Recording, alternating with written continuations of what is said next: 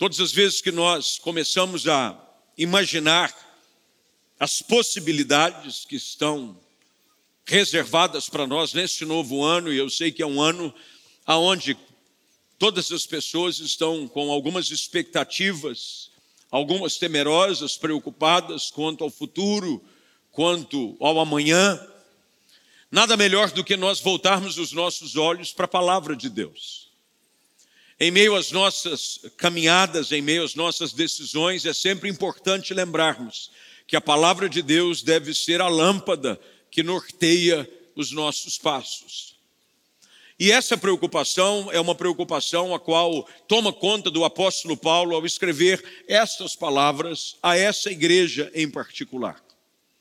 Essa era uma igreja a qual Paulo estava doutrinando desde o início, no seu primeiro capítulo dessa carta, quanto a essa nova vida em Cristo que nós podemos ter pelos méritos do Calvário, por aquilo que Jesus realizou na cruz.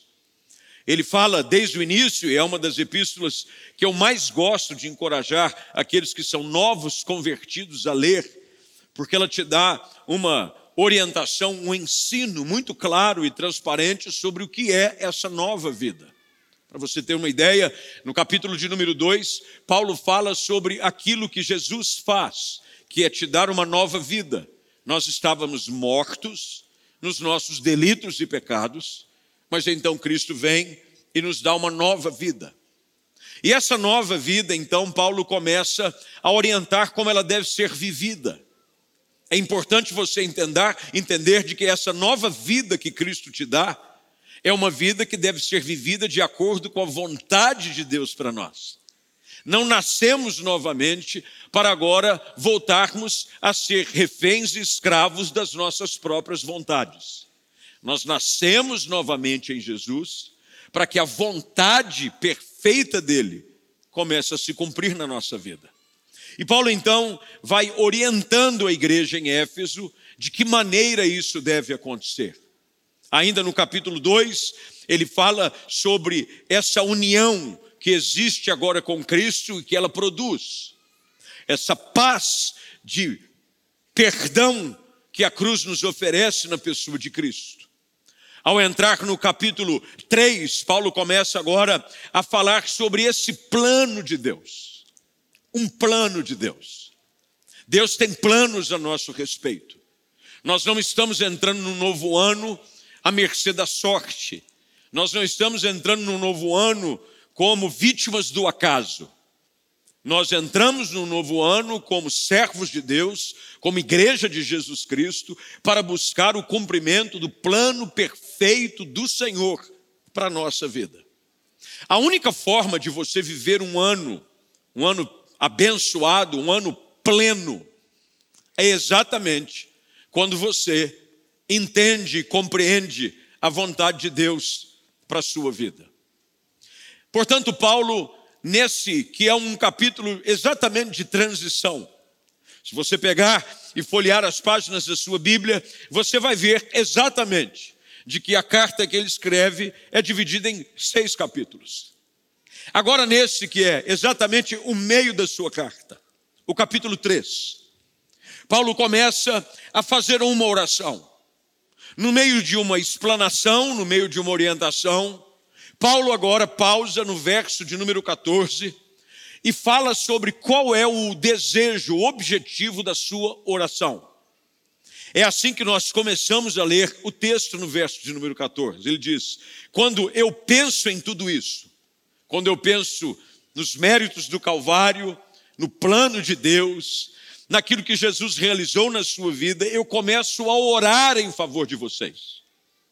E dentro dessa oração de Paulo, nós começamos a enxergar qual é o objeto que Paulo deseja que seja realizado na vida daquele povo. E é isso que eu gostaria de compartilhar com vocês nessa noite. Eu gostaria de pegar exatamente os pontos dessa oração do apóstolo Paulo em favor daquela igreja e transportá-los para a nossa vida neste novo ano, que é o ano de 2023. Para que você possa viver como é o desejo do nosso coração e também é a nossa oração. um ano de plenitude da parte de Deus para a sua vida. Primeira coisa que o apóstolo Paulo ajuda a igreja a entender, e nós precisamos entender, é sobre a plenitude que é alcançada através não dos nossos recursos, não da nossa capacidade, mas sim mediante a riqueza da glória que há em Jesus Cristo. Se você, por gentileza, puder acompanhar com a sua Bíblia aberta, e você que está em casa, atento à tela, porque sempre aparece no rodapé, ele agora, ainda no verso de número 16, ele diz o seguinte: Eu peço que, da riqueza de Sua glória, glória de quem? Da glória do Pai, da glória de Cristo. Deus comece a realizar algumas coisas na nossa vida. Então, em primeiro lugar, aprenda e comece a aplicar isso imediatamente nos primeiros minutos desse novo ano toda fonte de provisão, toda fonte de transformação, toda fonte de ação para aquilo que Deus quer produzir na nossa vida, provém única e exclusivamente dEle. É Deus quem opera em nós, tanto o querer como o realizar. Deus, no seu poder, segundo a sua riqueza, e Paulo escreve isso em uma outra situação, já agora a uma outra igreja, em Filipos, ele escreve aos filipenses, quando ele está agradecendo a oferta que ele recebe para o seu trabalho missionário, na oração do apóstolo em favor da igreja em Filipos, ele diz: O meu Deus, segundo a sua riqueza em glória, há de suprir em Cristo Jesus cada uma das suas necessidades. Portanto, eu preciso entender de que a riqueza de Deus é tudo aquilo que eu preciso para a realização do seu plano perfeito na minha vida. Paulo entende isso, ele quer que a igreja compreenda. Ele ora dizendo: Eu peço que da riqueza da sua glória ele opere algumas coisas, dentre elas, em primeiro lugar, que ele os fortaleça se há algo que eu e você precisamos entender para viver uma vida de plenitude em 2023, é que haja um fortalecimento espiritual na nossa vida. Nós precisamos ser fortalecidos. Paulo escreve: fortalecei-vos no Senhor e na força do seu poder. Eu preciso me fortalecer na palavra, como nutrientes necessários para que eu cresça, depois de uma certa idade a gente cresce para os lados. Mas mesmo se você ainda estiver, e há muitas crianças aqui hoje, a gente sabe que há uma necessidade de fortalecimento de vitaminas, de itens básicos para o fortalecimento. Eu me lembro de numa época, e isso aqui, os mais antigos só, que devem se lembrar, existia algo chamado biotônico fontora. Quem lembra do biotônico Fontoura? Lembra ou não? Biotônico Fontoura. Aí o pessoal dava biotônico Fontoura para abrir apetite. Lembra disso ou não? Aí o pessoal tem que tomar biotônico Fontoura. Se tomar biotônico Fontoura, menino que não está comendo, dá biotônico Fontoura para ele. E tinha um pessoal que pegava o biotônico Fontoura e batia com ovo de pata. Lembra disso ou não?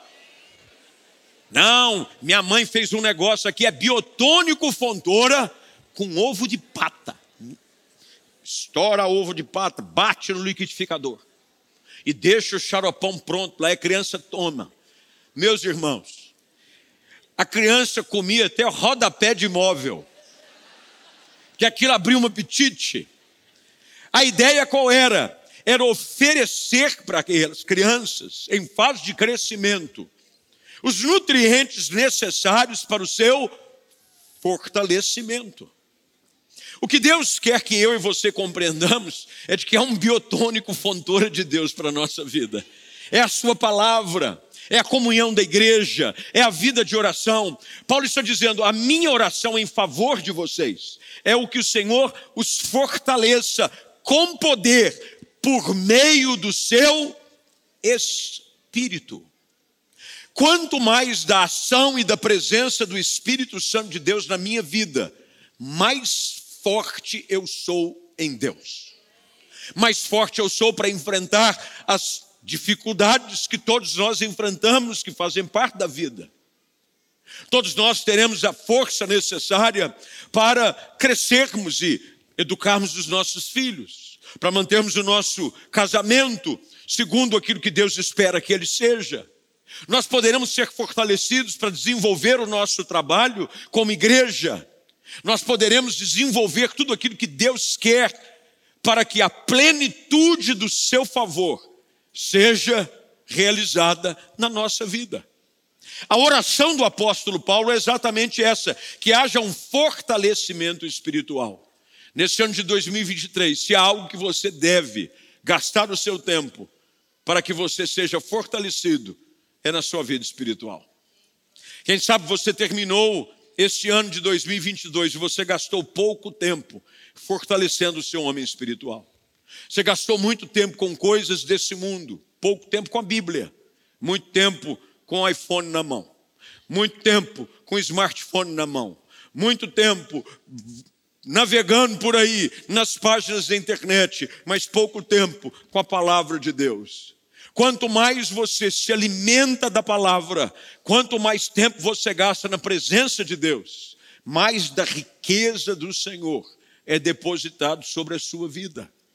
Eu preciso dizer, Senhor, eu quero da riqueza do seu poder, a riqueza da sua glória sendo derramada sobre a minha casa, sobre a minha família, sobre os meus filhos. Nós oramos aqui, num certo momento do culto, pelas famílias. Agora, toda família abençoada é fruto também de uma casa dedicada a uma vida espiritual saudável. Você precisa entender de que os seus filhos são resultado direto daquilo que você gasta tempo durante todo o ano. Se você é um homem de oração, se você é uma mulher de oração, se você são pais de oração, pode ter certeza, os seus filhos vão dar os frutos que você tanto espera. Tem uma frase que é usada pelos mais antigos que diz assim: o fruto nunca cai longe do pé. É sempre assim.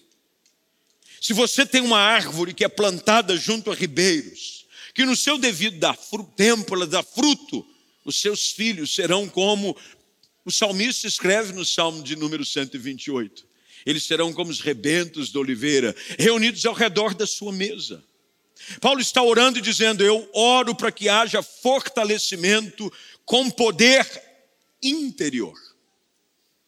Olha que coisa linda que o apóstolo Paulo escreve, preste bem atenção. Ele diz: Olha, a minha oração é que ele os fortaleça com poder interior. O seu homem interior, o seu homem espiritual, precisa ser mais alimentado e fortalecido nesse ano. O nosso bom hábito de virarmos o ano oferecendo para você 21 dias de jejum e oração, não é apenas para ocuparmos um espaço no calendário é porque nós queremos ajudar você como igreja. Assim como você virou o ano comendo, porque tem gente que está comendo desde o Natal não parou até agora. Fala a verdade. Eu ouvi uma pessoa dizendo assim, pastor, esse é o momento é que é o seguinte, esquece, não tem regime, não tem balança. Você começa a comer e tem gente que diz assim, não, eu só vou parar depois do carnaval, pastor. Porque janeiro, férias, já viu como é que é? e você fica alimentando a sua carne, você fica alimentando o seu físico, e nós queremos que você entre o ano alimentando-se da palavra, num tempo de consagração. Os seus primeiros dias do ano de consagração e de oração trarão resultados magníficos para todos os outros dias do ano. Você precisa entender isso. Paulo está fazendo essa oração dizendo que, que o Senhor vai fortalecê-los por meio do seu espírito. E então, no verso de número 17, ele usa exatamente essa expressão. Então, Cristo habitará em seu coração à medida que vocês confiarem nele. Quanto mais eu conheço do plano de Deus, quanto mais eu conheço a respeito da pessoa de Cristo, quanto mais eu conheço a respeito da pessoa do Espírito Santo, mais eu confio nele. Você confia na primeira pessoa que você encontra por aí? Não.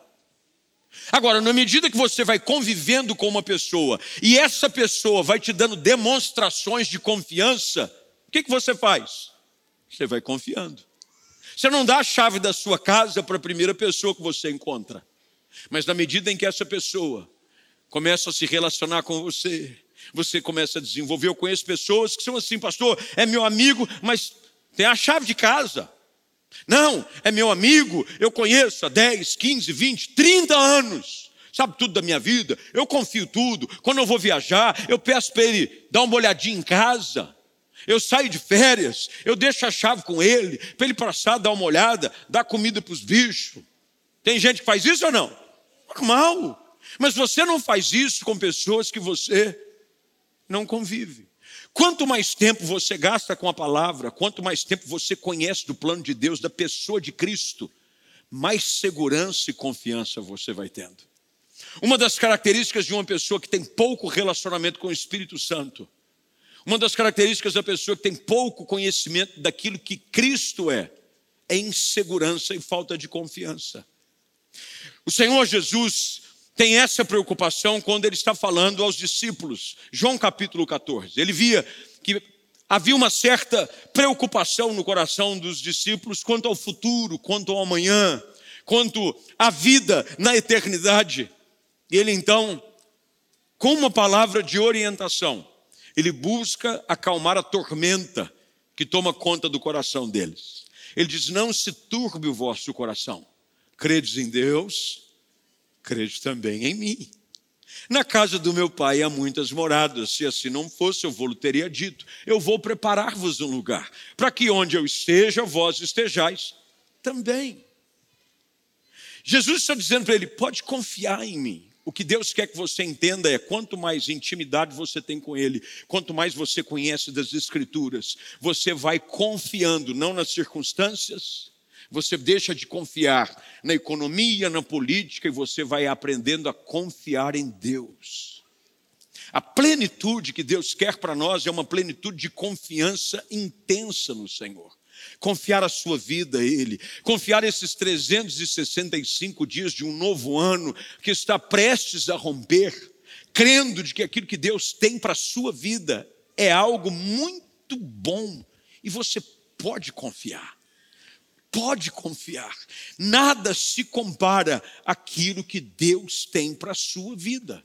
É por isso que Paulo, ao terminar essa exposição aos irmãos em Éfeso, já agora no verso de número 20, ele fala aquilo que a gente já conhece de cor.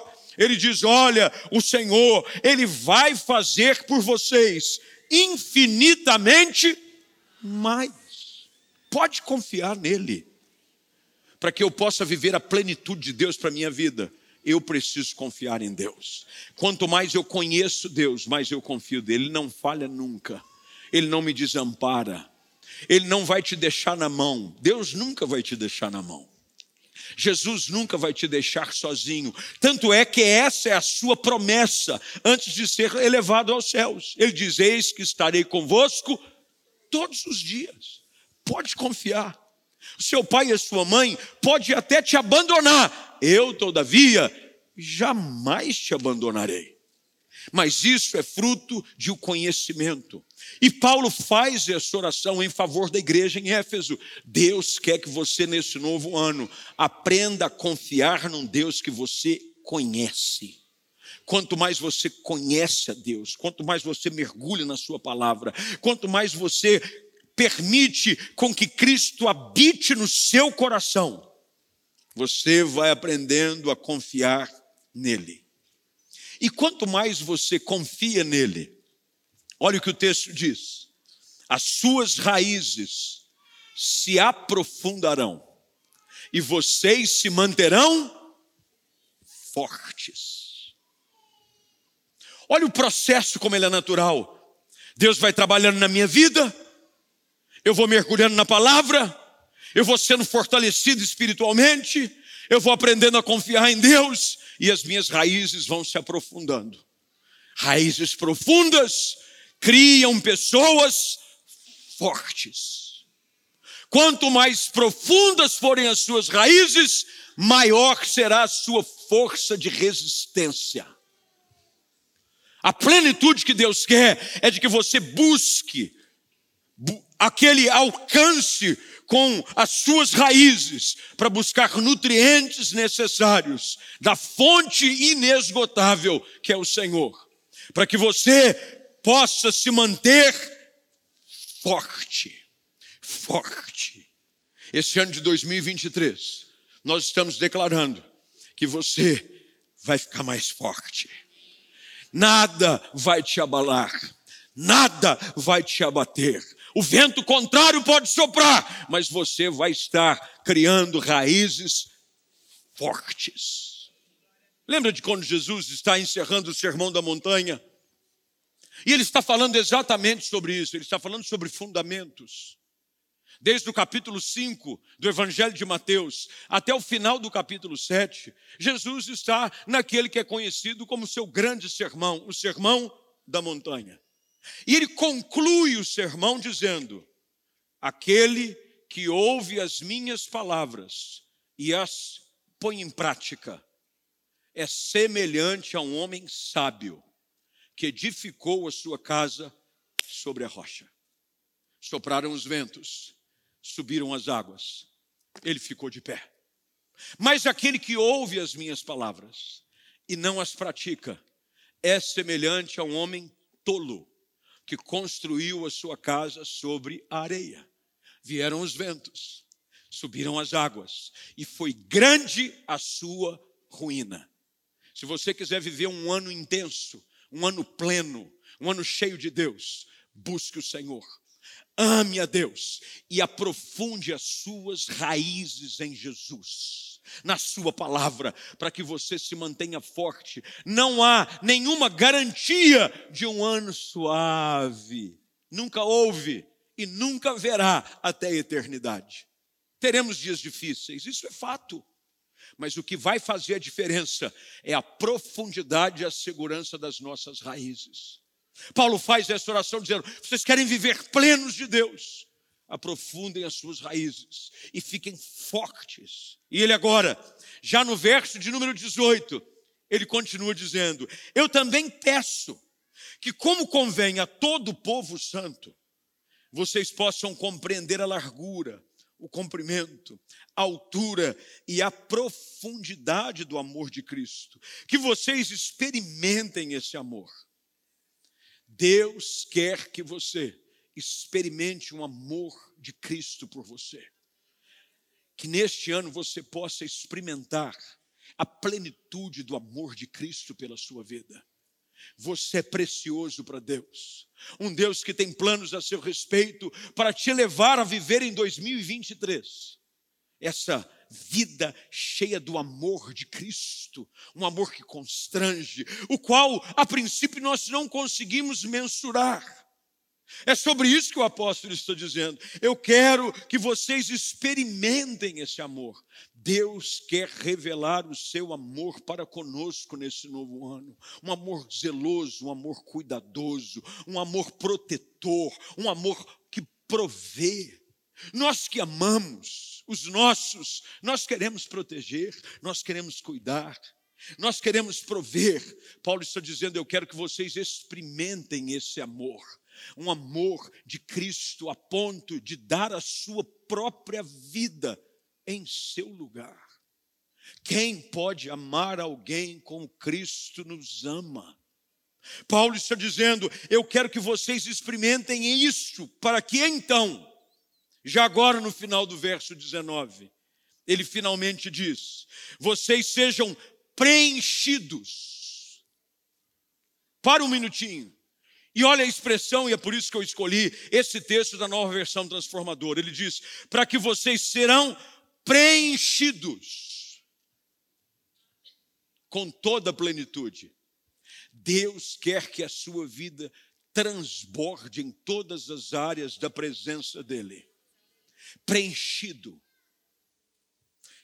Eu não sei se você já foi convidado a preencher aqueles formulários. Já viram aqueles formulários?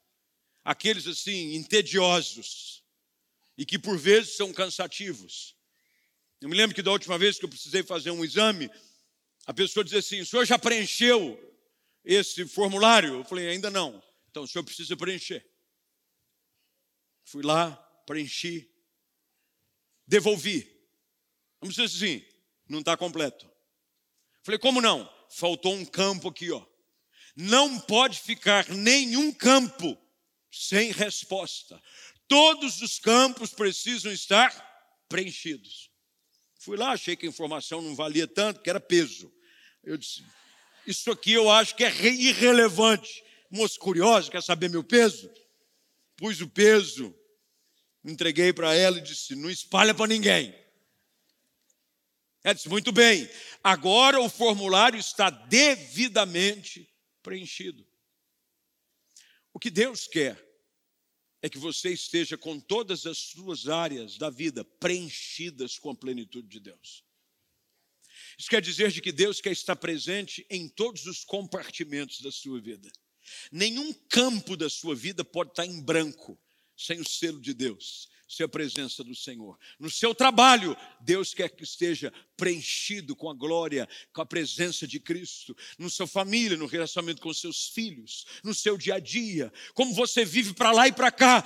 A oração do apóstolo Paulo é essa: vocês serão preenchidos com toda a plenitude de vida e poder que vem de Deus. Deus quer que todas as áreas da sua vida estejam preenchidas. Há uma oração que é uma oração, aliás, é um salmo, que talvez seja o mais conhecido de todos os salmos. É o Salmo 23. O salmista está fazendo uma comparação sobre a sua função de pastor de ovelhas e entendendo da ação de Deus de cuidado como alguém que cuida do seu povo, como um pastor cuida de um rebanho. E você já deve ter ouvido, e alguns já sabem até de cor: o Senhor é meu pastor, nada me faltará. E ele fala sobre alimento, ele fala sobre água, e há um momento que depois que ele fala de deitar em pastos verdejantes, depois de levar as águas tranquilas, ao momento em que ele diz: O meu cálice transborda. O meu cálice transborda. Davi está falando sobre preenchimento pleno. Não é preenchimento pela metade. O que Deus quer para nós nesse novo ano é que todas as áreas da nossa vida sejam preenchidas com plenitude plenitude, é transbordando da presença de Deus. E a nossa oração para esse novo ano, para a sua vida, é exatamente essa: é que você busque a Deus de uma forma intensa, de tal maneira que todas as áreas da sua vida estejam preenchidas da plenitude de Deus. Isso quer dizer que tudo na sua vida tenha a marca de Deus presente. Quando você estiver indo para um lado e para o outro, Deus está presente. Você está trabalhando, eu vejo, está preenchido. Toda essa área da minha vida, Deus está presente. Eu não sou alguém relacionado com Deus num culto da semana, num dia da semana. Não. Eu vivo a plenitude de Deus, porque cada uma das áreas da minha vida está preenchida com a sua glória, com o seu poder, com a presença do seu amor, que me constrange e me faz compreender que tudo que eu preciso para viver um ano perfeito, maravilhoso, é a plenitude da presença de Deus. Quando Paulo expõe essas questões, finalmente então, ele chega no ponto que é o versículo que a maioria das pessoas conhece da porção desse texto. Ora, aquele que é poderoso para fazer infinitamente mais do que tudo aquilo que pedimos ou pensamos. Ele está falando exatamente isso. Ele não está falando só um Deus que é poderoso para fazer infinitamente mais nas suas finanças. Ele não está falando de um Deus que é poderoso para fazer infinitamente mais do que você pede ou pensa no seu casamento. a ordem está um pouco invertida no conceito de algumas pessoas quanto àquilo que as Escrituras dizem exatamente nesse texto. Paulo está ensinando a igreja em Éfeso, assim como Deus quer nos ensinar neste novo ano, que o que você precisa é da glória de Deus na sua vida é de um relacionamento intenso com a pessoa de Cristo Jesus. Que todas as áreas da sua vida estejam preenchidas com a presença gloriosa do Espírito Santo. Porque aí, então, Ele fará com que cada uma das coisas aconteça na sua vida de uma maneira muito maior do que você pode pedir ou pensar, conforme o poder dele que agora já está operando aonde? Em nós. Às vezes nós olhamos para as Escrituras e tem muita gente que complica o Evangelho. Queridos, o segredo para você viver uma vida triunfante, para você viver uma vida plena, é estar cada vez mais preenchido e intenso com a presença de Cristo. O poder de Cristo operando em você produzirá uma vida abençoada, uma vida plena. E aí você vai entrar nesse novo ano seguro, confiante, não na sua força, não nos seus recursos, não na sua própria habilidade, mas no poder de Deus que opera em você o poder de Deus agindo na sua vida, trabalhando em você. Aí você vai começar a fazer coisas que você diz: não é de mim, em mim mesmo, eu não posso fazer essas coisas. E aí você vai se lembrar desse texto dizendo: Mas o meu homem espiritual está fortalecido no Senhor.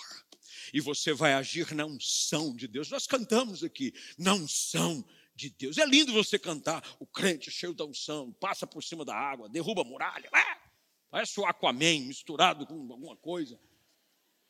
Mas, meu irmão, isso só é possível não são de Deus. Quando você está cheio do Espírito, quando você prioriza as coisas do reino, quando você mergulha nas coisas da palavra, aí você vai começando a dizer: Ah, agora eu entendi o segredo para viver uma vida vitoriosa. É quando tudo que eu preciso é da presença de Deus. Quanto mais eu busco de Deus, quanto mais eu mergulho na palavra, mais o meu homem interior é fortalecido. Há um texto nas Escrituras que fala exatamente sobre a realidade da vida que alguns tentam retardar ou pelo menos evitar, que é a deterioração do homem exterior. Paulo escreve sobre isso. O nosso homem exterior, ele vai sendo consumido. A gente tenta fazer de tudo. Estica de cá, puxa de lá, passa creme a colar, pinta o cabelo, tenta dar uma disfarçada. Mas o nosso homem exterior, ele está aos poucos sofrendo a corrupção natural, porque ele é corruptível. Mas Paulo diz: enquanto isso está acontecendo, o nosso homem interior está sendo renovado. Eu não estou dizendo que você não pode dar uma ajeitada aí no, na configuração. Pode. Aliás, ajuda. Você tira a feiura do mundo. É uma benção. A esticada de lá melhora, o ambiente fica mais bonito. Tudo isso é válido. Mas você já parou para pensar? Eu vejo pessoas que gastam fortunas com estética. Fortunas. Só para dar uma. Tem, tem gente que vai sorrir, levanta o pé. Não é? Ela tem um tique, não, não é tique, não. É que puxou tanto que, ó.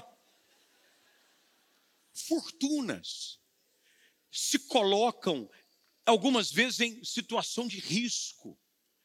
Tem algumas pessoas que, em busca da beleza exterior, vencem os seus medos. Não, eu não opero. Ah, mas se for para dar uma ajeitada, eu enfrento. E a gente gasta tão pouco tempo naquilo que é mais importante, que é o nosso homem espiritual. É a nossa vida eterna, é aquilo que nós somos em Deus. em 2023, Deus quer que você transborde de dentro para fora. Que a plenitude da presença de Deus seja real na sua vida. Que esse ano você busque Deus como você nunca buscou. Que você ore como você nunca orou. Se você não leu a Bíblia inteira num ano, você vai ler nesse ano. Eu vou ler a Bíblia. Eu vou ler a Bíblia de Gênesis a Apocalipse. Eu vou buscar Deus. Eu vou vir no maior número de cultos que eu possa. Eu vou buscar Deus. Porque eu estou entendendo, finalmente, de que o segredo de uma vida feliz e abundante é quando eu busco a presença de Deus. E aí você pode ter certeza, você vai compreender finalmente aquilo que o Senhor Jesus também diz no Sermão do Monte, que é um dos versículos mais conhecidos na Bíblia e às vezes usado também de uma forma errada.